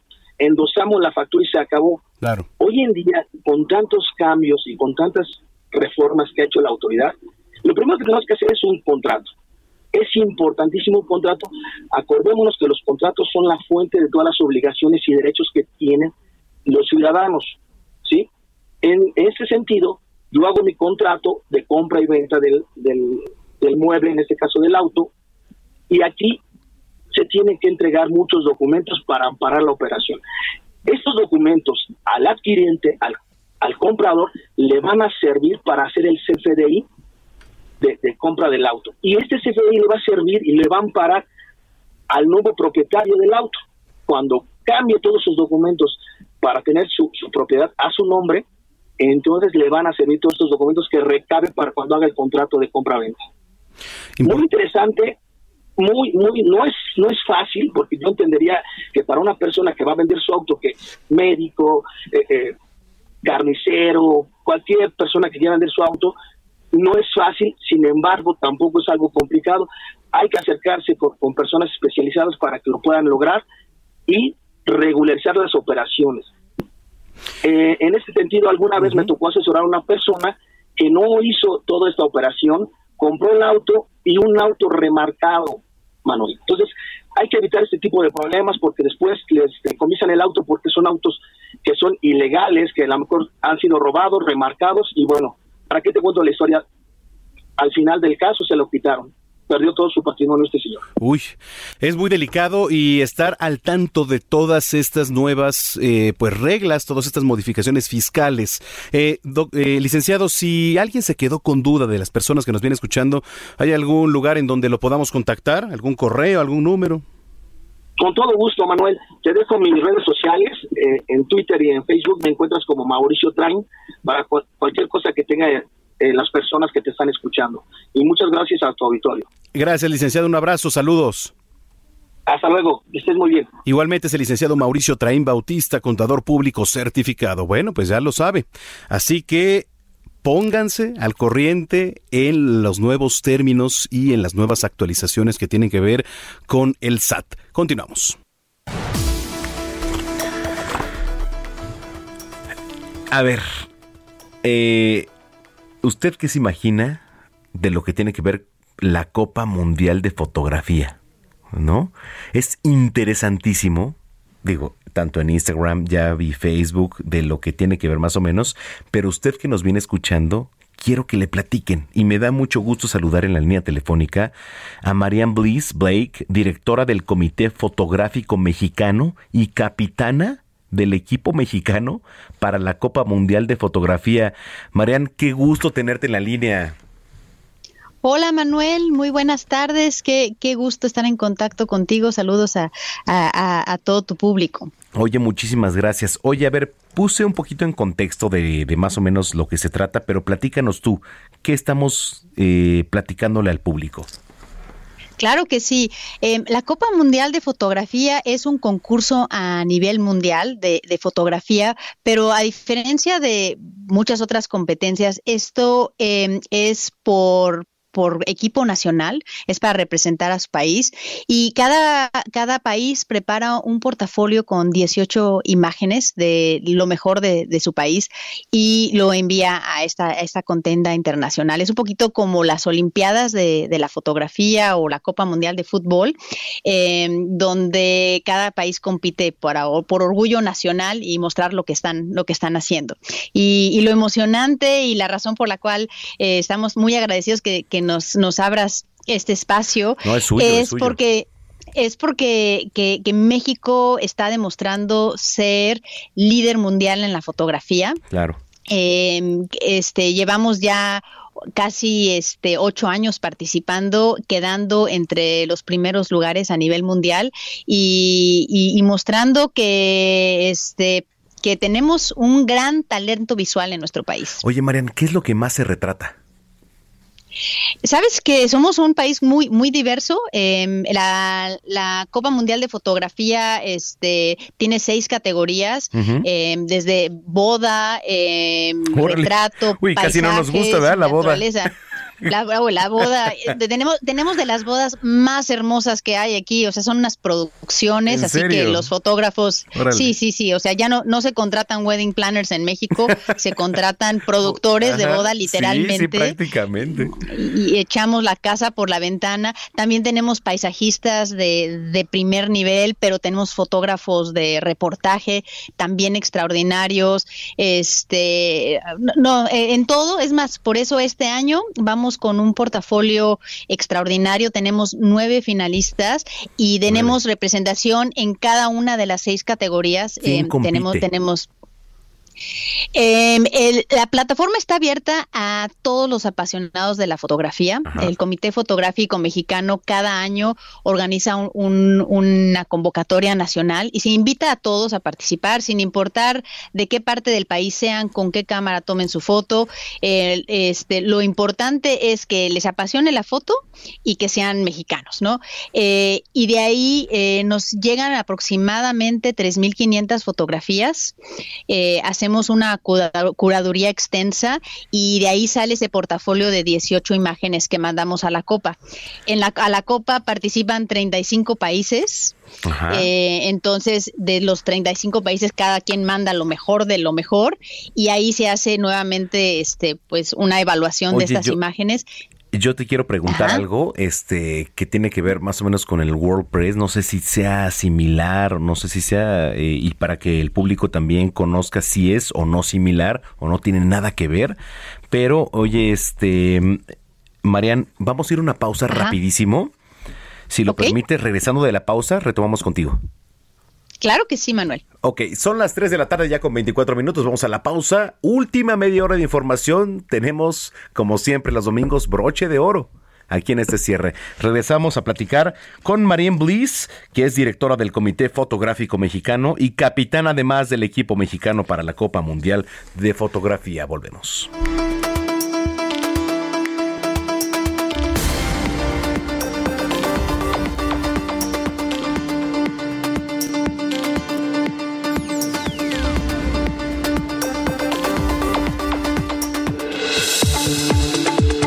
Vamos a una pausa y regresamos con Manuel Zamacona a Zona de Noticias por Heraldo Radio.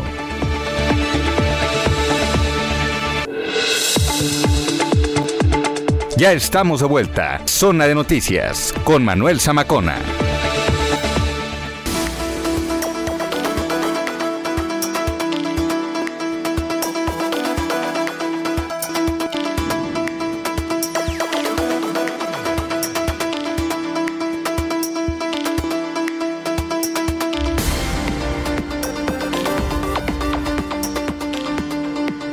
Son las 3 de la tarde ya con 30 minutos en el tiempo del centro del país. Antes de la pausa, eh, estábamos platicando con Marianne Bliss Blake, directora del Comité Fotográfico Mexicano y capitana además del equipo mexicano para la Copa Mundial de Fotografía. Marianne, gracias por continuar con nosotros. No, gracias a ti, Manuel, gracias por este espacio para poder compartir con, todos eh, que México es potencia mundial de la fotografía. Y, que nos vamos, nos vamos a la Copa Mundial este 2 de, mayo en, en, Roma. Ahorita, curiosamente, que estabas hablando de la Capilla Sixtina. Exacto, nos vamos.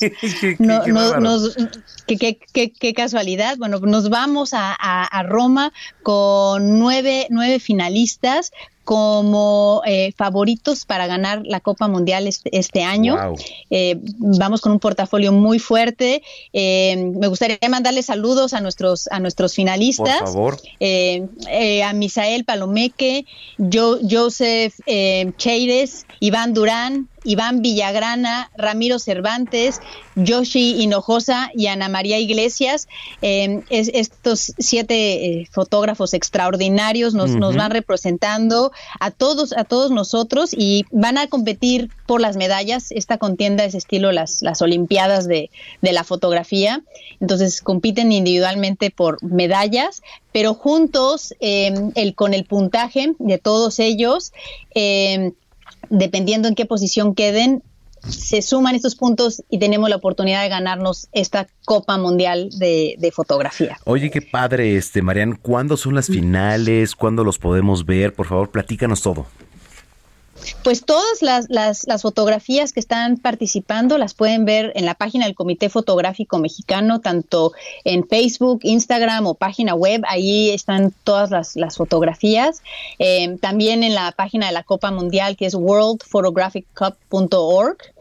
Eh, y el evento se va a llevar a, cabo el día 2 de mayo, o sea, de mañana en 8, em, aproximadamente 11 eh, de, la mañana, hora de, la Ciudad de México. Vamos a estar transmitiendo nosotros en, vivo y, viendo los resultados. Es esto, este, Marian? lunes, lunes, 2 de mayo. Ok, lunes 2 de en mayo. Ocho, en ocho días. En ocho, días. Ahí vamos a estar. Eh, viajamos toda la delegación mexicana a, a Roma para estar, estar presentes. Eh, definitivamente esperamos estar ondeando la, bandera de México, levantando la ¿eh? copa, pero definitivamente se va a estar, eh, se va a escuchar el nombre de México por todos estos grandes artistas que te acabo de mencionar y también porque se va a celebrar a nuestros dos medallistas de plata del año de, la pandemia que se, tuvo que postergar el evento em, y los van a celebrar a Víctor Medina y Félix Barra. Eh, ambos ambos ganaron medalla de plata eh, este, este ese año tan difícil que, tuvimos. Y ese y, el 2 de mayo les van a les van a entregar y les van a colgar sus sus, medallas. Así bien merecido, México México va muy fuerte México muy fuerte. Sí muy bien, merecido. Tenemos tenemos gran talento en, en México. Oye Marian eh todo el éxito del mundo. Vas a ver que, pues, evidentemente, como ya lo hacen, van a representar el nombre de México en alto, como siempre. Y yo te hago una invitación, eh, Marian, ahora que puedas, para que vengas a cabina y nos platiques la experiencia, por favor. Me va a encantar, me va a encantar regresar y ir con, ustedes al Heraldo Radio a compartir todos todo los pormenores y por mayores de, de, este evento. Claro que sí. Eh, te mandamos un abrazo, eh, todo el éxito del mundo y eh, gracias por poner el nombre de México en alto. Muchas gracias, gracias a ti por, por este espacio. Gracias, es Marianne Bliss Blake, directora del Comité Fotográfico Mexicano y además capitana del equipo mexicano para la Copa Mundial de Fotografía 3 con 34. Zona de espectáculos.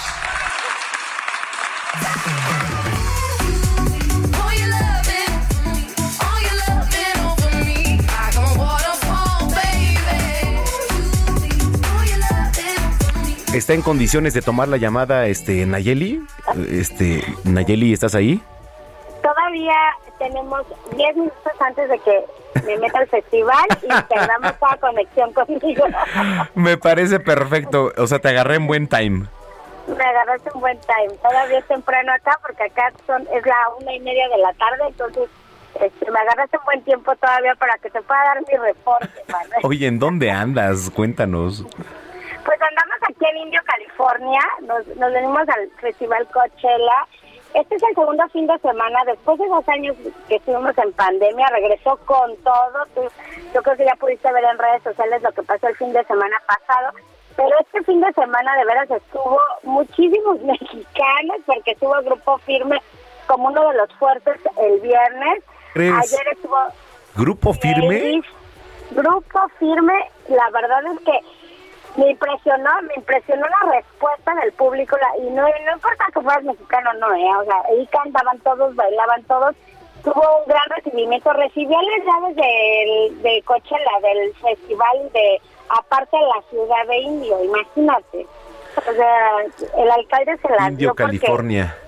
Indio, California, y aquí estamos con un calor de 30 grados, estamos un poquito acalorados, pero pues ha sido bien interesante eh, cómo fue este regreso del festival porque pues ya tuvimos ya vimos ayer en la noche a Billie Eilish también vimos a Harry Styles y fue un espectáculo digno porque ah, yo creo que en noviembre lo vamos a disfrutar mucho porque Harry Styles va a México en noviembre. Entonces estuvimos eh, viendo a él vimos a Nicky Nicole que también estuvo esta argentina que entre que rapea y hace como un poco de música urbana también estuvimos con ella, la vimos en, uno de los escenarios, son cinco escenarios, entonces tenemos que andar corriendo yo creo que ya voy a llegar con más condiciones No, me- no, yo te he visto en tus historias y qué bárbara, ¿eh? O sea, de que le estás gozando, le estás gozando. Y qué envidia porque yo también estaré haciendo lo propio.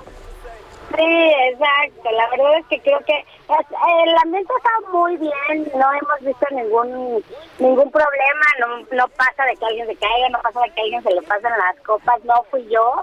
Solamente te lo digo porque lo vi y, este, y ya llegan la enfermería. Bueno, y si sí que tiene, y si sí que tiene. Estamos en, en el festival después de dos años de pandemia, llegó con muchísima gente, están más o menos calculando 60 mil personas por día. Entonces, pues yo creo que sí está bastante grande esta situación. Oye, y- por ahí me contaron, por ahí me contaron que está Melisototototota contigo, ¿eh? Acá anda también, se me pegó tu cresa. Ay, yo, la, yo quería perderla en el, ayer en el cruce de con los polleros, pero no pude. La tuve que traer. Aquí ando también, ya, ya estuvo ayer cantando con Eilish, que se nos cayó del escenario, ya no te conté. ¿Cómo crees? Estaba, sí, terminando una canción, se apagan las luces, cada vez hace espectáculo, se resbaló con una de parte de la escenografía que traía y se cayó, pero se rió y dijo, perdón, me caí, esperen a que me paren, no sé qué, se escuchó el golpe porque traía el micrófono, pero paró y siguió, ¿eh? Cantó esta, esta canción que hizo ganar el Oscar, cantó todos sus éxitos, una chavita como bastante, yo la vi muy, muy diferente a como la vi la última vez en México, muy sonriente, hablando con el público, bailando, hasta este tipo de movimientos como un poco sexy. Entonces dije, sí, vi a uno de ellos totalmente diferente, muy buen espectáculo, ¿eh? O sea, la verdad es que también cuando vaya a México lo vamos a disfrutar mucho porque sí se rifó la, la, la chica, eh, la ganadora más joven del Oscar eh, por música, obviamente, y estuvo ayer en el escenario. Hoy vamos a ver a The Weeknd en la noche. Ah. vamos, ya me estoy, O ya sea, me no estoy te basta. No me basta, ya me estoy apurando porque voy a ir a ver a la banda MS, a ver cómo lo recibe el público. A la banda MS, órale. Pues aquí somos, nos gusta la banda MS. son buenos, son buenos, han traído como buena, buena, eh, son de los de los que despegaron muchísimo en, en el regional mexicano, entonces, aparte aquí en Estados Unidos, tú sabes, los, los quieren muchísimo, entonces vamos a ver cómo los reciben y también, te digo, va a estar The Weeknd, vamos a ir a ver a, a, a la MS, ellos están en la tardecita, o sea, entonces yo creo que les va a tocar bien- buen ambiente, ya todavía ahí con una chela, que déjame te digo que sí, tienes que traerte tus buenos ahorros, ¿eh? porque la, las cervezas están en 15 dólares. ¿Cuánto? Un vasito. ¿Un vasito? dólares. ¿15 dólares un vasito? Sí, está carísimo, ¿no? Me parece que ganamos en pesos. Como cuatro, casi 400 pesos, ¿no? Una cerveza. Casi y es un 400, vasito, ¿eh? 300 y pico. Ajá. O sea, ni siquiera es una caguama. Aquí no venden caguamas, oye. También eso me decepcionó. El cochera me decepcionó. Exígeles, por favor, ahí. Exígeles. un peso, no manchen. ¿Eh? No manches. Oye, te mandamos un abrazote y este disfruta y por favor venos informando. Yo les voy a traer todos los detalles el, el próximo fin de semana a ver si llego con bien y si llego completa. Ahí estaremos. Órale, pues te mando un abrazo, Naye. ¿Dónde te leemos? Que estés muy bien. Estoy en mis redes sociales en arroba en Instagram y Twitter y en el Heraldo de México en todas las plataformas. Perfecto, gracias, un abrazo. Gracias, hermano. Que tengas bonito domingo. Nayeli Ramírez, periodista de espectáculos en Zona de Noticias 341. Oiga, a ver, eh, le platico rápido. La pandemia de COVID-19 dejó al descubierto que al menos 10 millones de trabajadores pade- padecen enfermedades como hipertensión arterial, diabetes, sobrepeso, obesidad, lo que además de la repercusión física y vulnerabilidad a enfermedades respiratorias y particularmente la COVID-19 impacta a las empresas en su competitividad y la economía del país.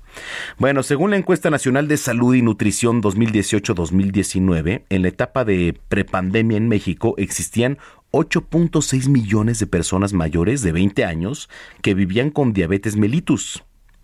15.2 millones con hipertensión arterial y el 75.2% de la población encuestada reportó vivir con sobrepeso u obesidad. Ahí están las cifras. Hay que cuidarnos. Son las 3.42. Salud con el doctor Manuel Lavariega.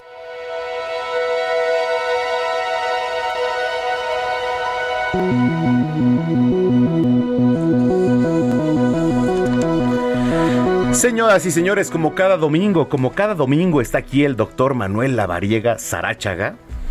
Saráchaga. ¿De dónde, es, aquí ese, ¿De dónde es ese apellido Saráchaga? Vasco. ¿Es vasco? Sí. Wow. Vasco. Vasco. Manuel Lavariega Saráchaga es nuestro colaborador de cada fin de semana. Este, bueno, pues ahora usted lo escuchó ayer, la radiografía, ¿no? Próximamente. Por aquí a través de estos micrófonos, los sábados, eh, dos veces al mes. Va a estar por aquí el doctor mi tocayo. Y hoy en particular, ¿de qué vamos a platicar?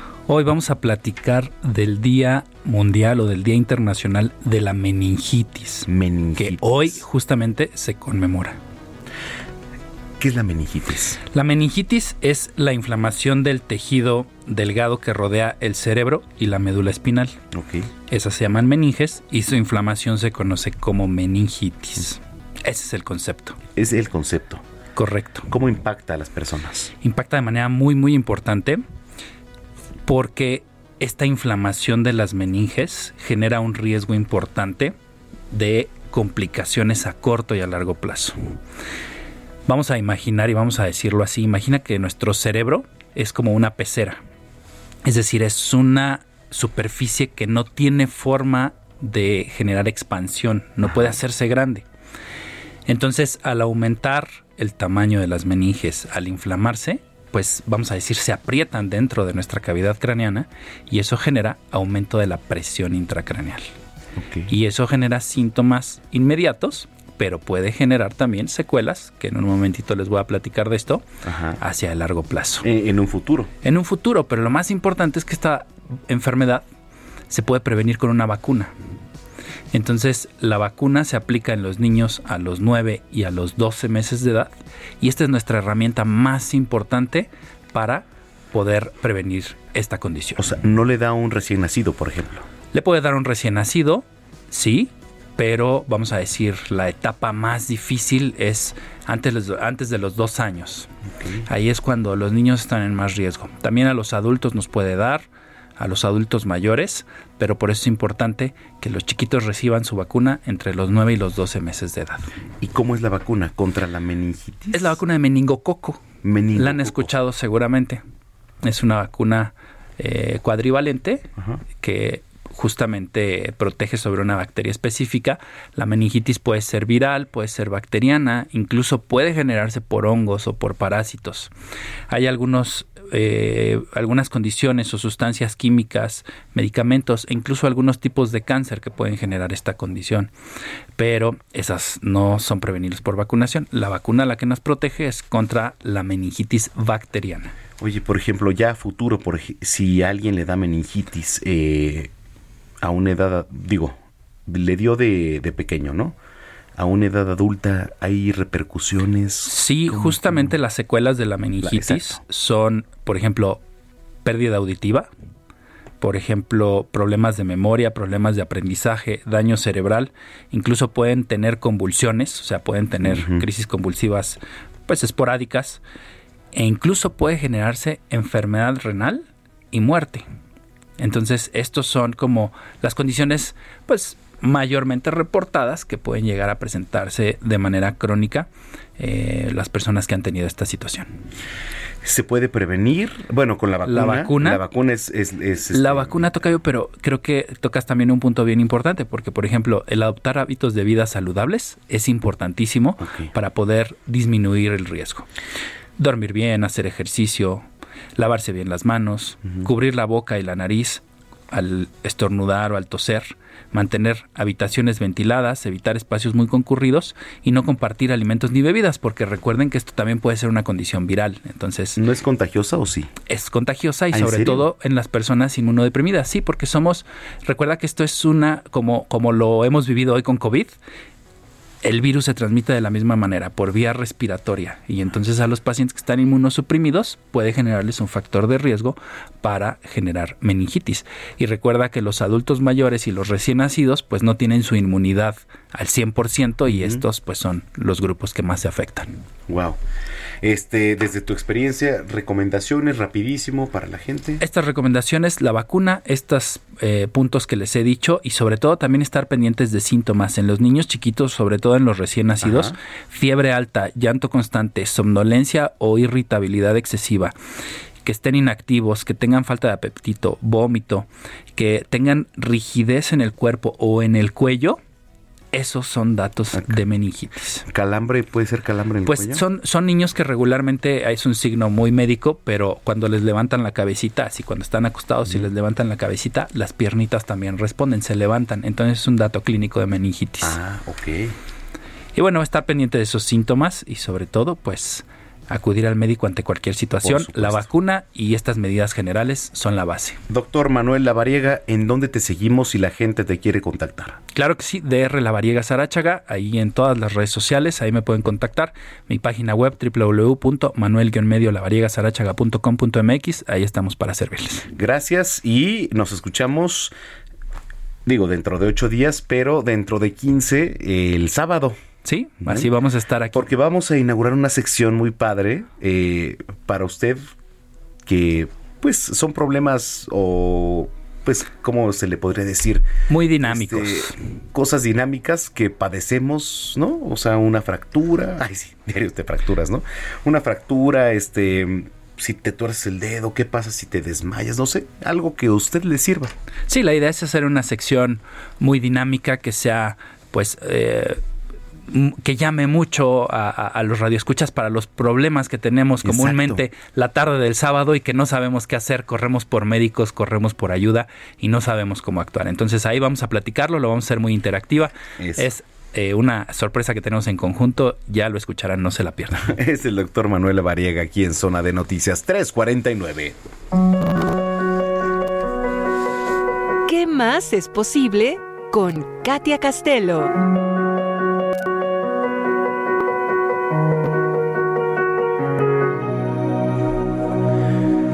Bueno, pues sí, Katia Castelo, ¿qué más es posible el día de hoy?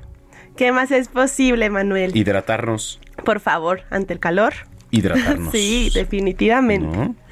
Oye, ¿de qué vamos a platicar el día de hoy, mi querida Katia? Vamos a platicar de los juicios. Los juicios. ¿Qué tanto nos limitamos cuando nos dejamos guiar por los juicios? Tanto los juicios que hacemos para otras personas como los juicios que hacemos para nosotros mismos. Por ejemplo, si alguien te cae mal o, lo ves de primera vista, algo así, me, imagino. Exacto. ¿Cuántas veces juzgamos a las personas sin conocerlas?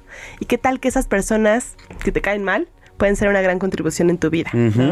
¿Cuántas oportunidades te puedes cerrar simplemente por juzgar? Y realmente yo me pregunto, ¿hay cosas buenas y malas en la vida? ¿O hay cosas que te contribuyen y otras que no tanto? Yo un ejemplo que doy muy seguido es la lluvia. ¿La lluvia es buena o mala? ¿Tú qué piensas? La lluvia, para quien, bueno, para quien le gusta, a mí me gusta la lluvia, sí, pero pues cuando estoy dormido, que no, que no me afecte, ¿verdad? La lluvia.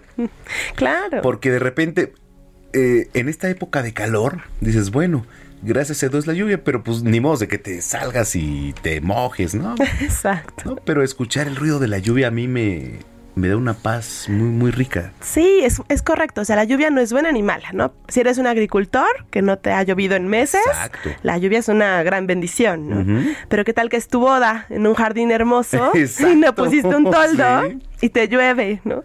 En ese momento la lluvia se vuelve tu peor enemigo. Entonces, cada cosa que nos sucede en la vida realmente no es que sea buena o mala, sino que de alguna forma nos está contribuyendo o no. Entonces, cuando dejamos de juzgar, tanto a las personas, situaciones, y nos dejamos de juzgar a nosotros mismos, realmente estamos más en conciencia, estamos más presentes. Por ejemplo, un paisaje, ¿no? Ahorita que hablaban de la Capilla Sixtina, que bueno, es una obra de arte, pero un paisaje no lo estás juzgando. Tú no ves una puesta del sol y dices, ah, esa palmera como que estaba muy alta, como que no me dejó ver bien el sol. Que, que por cierto lleva para abajo ahorita. Tar, tar, Exacto. Al final tú ves un paisaje y lo percibes lo observas y no lo estás juzgando. Recibes todo lo que ese paisaje te tiene que dar. ¿Qué tal que toda situación que tenemos en la vida puede ser como ese paisaje sin ponerle un juicio? Porque cuando tú pones un juicio, ya estás concluyendo algo. Y cuando tú concluyes algo, no te permites recibir lo que hay para ti. ¿Qué tal que detrás de esa situación que estás considerando que es muy mala o esa persona, hay algo muy bueno detrás, ¿no? Que no estás viendo. Entonces, cuando vives en conciencia, estás más presente, dejas de juzgar y simplemente observas lo que está sucediendo a tu alrededor. Fluye. Fluyes, exacto. Y no, te, y no te estancas en una emoción, en un juicio que ya determinaste. Otro ejemplo que puedo compartir, ¿no? Cuando han dicho, no sé, que el refresco es muy malo. No sé si puedo decir marcas, pero bueno. La Coca-Cola es muy mala. Ya, ya lo dije. Ya lo dije. ya, Lo- ya- ya lo dije. Pero bueno. ¿Cuántas No, veces bien, sí. eh, podemos satanizar algo, no? ¿Qué tal que estás en un desierto y solamente tienes ese refresco en Pues tu eh, lo no? Por supuesto. Pues claro. Entonces realmente no es que sea bueno o sea malo, es que te va a contribuir en ese momento. Son todos los juicios que además tú tienes en tu mente que Qué has- buen punto. y, y lo haces tan sólido, o sea, lo solidificas que en tu cabeza que lo vuelves una realidad. En realidad, no es que sea bueno ni malo. Bueno, ni- bueno o malo para quién, ¿no? O muchas personas, oye, es que me cae mal.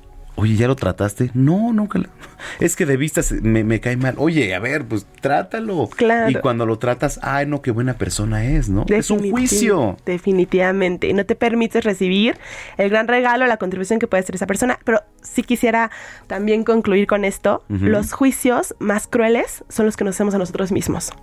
¿Cuántas veces te has dicho, es que soy, no sé, de repente muy impuntual o híjole, es que yo soy, no soy bueno para esto o... Soy esto. Ajá, es un juicio también que te estás poniendo tú, probablemente porque alguien alguna vez te lo dijo y tú te alineaste y te compraste esa, ese juicio, ese punto de vista, Sí. y en realidad no lo es.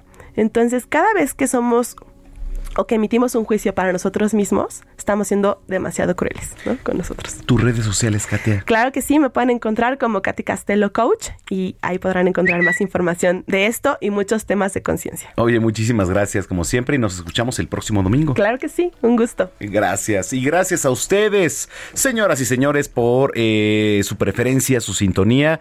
Tenemos una cita el próximo sábado en punto de las 2 de la tarde aquí en Zona de Noticias. Soy Manuel Zamacona, arroba Zamacona al aire. Le repito, arroba al aire. Que tenga un excelente fin de semana. Pásela bien. Y hasta entonces.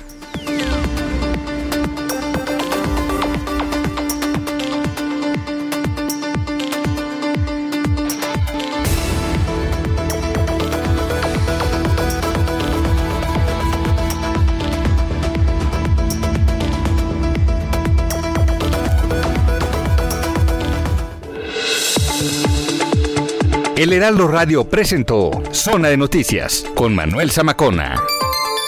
Los esperamos la próxima semana en Zona de Noticias, el epicentro de la información. If you thought the only way to get a more defined jawline with natural looking results was through surgery, think again. Juvederm Volux XC is a non surgical injectable gel filler that improves moderate to severe loss of jawline definition and can help you achieve natural looking results with little downtime. Even better, this improved definition lasts up to one year with optimal treatment. No maintenance required. Improve jawline definition for a smooth, sculpted look with Juvederm Volux XC. For important safety information and to find a licensed specialist, visit juvederm.com. That's J U V E D E R M.com. Not for people with severe allergic reactions, allergies to lidocaine, or the proteins used in Juvederm. Common side effects include injection site redness, swelling, pain, tenderness, firmness, lumps, bumps, bruising, discoloration, or itching. There's a risk of unintentional injection into a blood vessel, which can cause vision abnormalities, blindness, stroke, temporary scabs, or scarring. Talk to a licensed specialist to find out if it's right for you.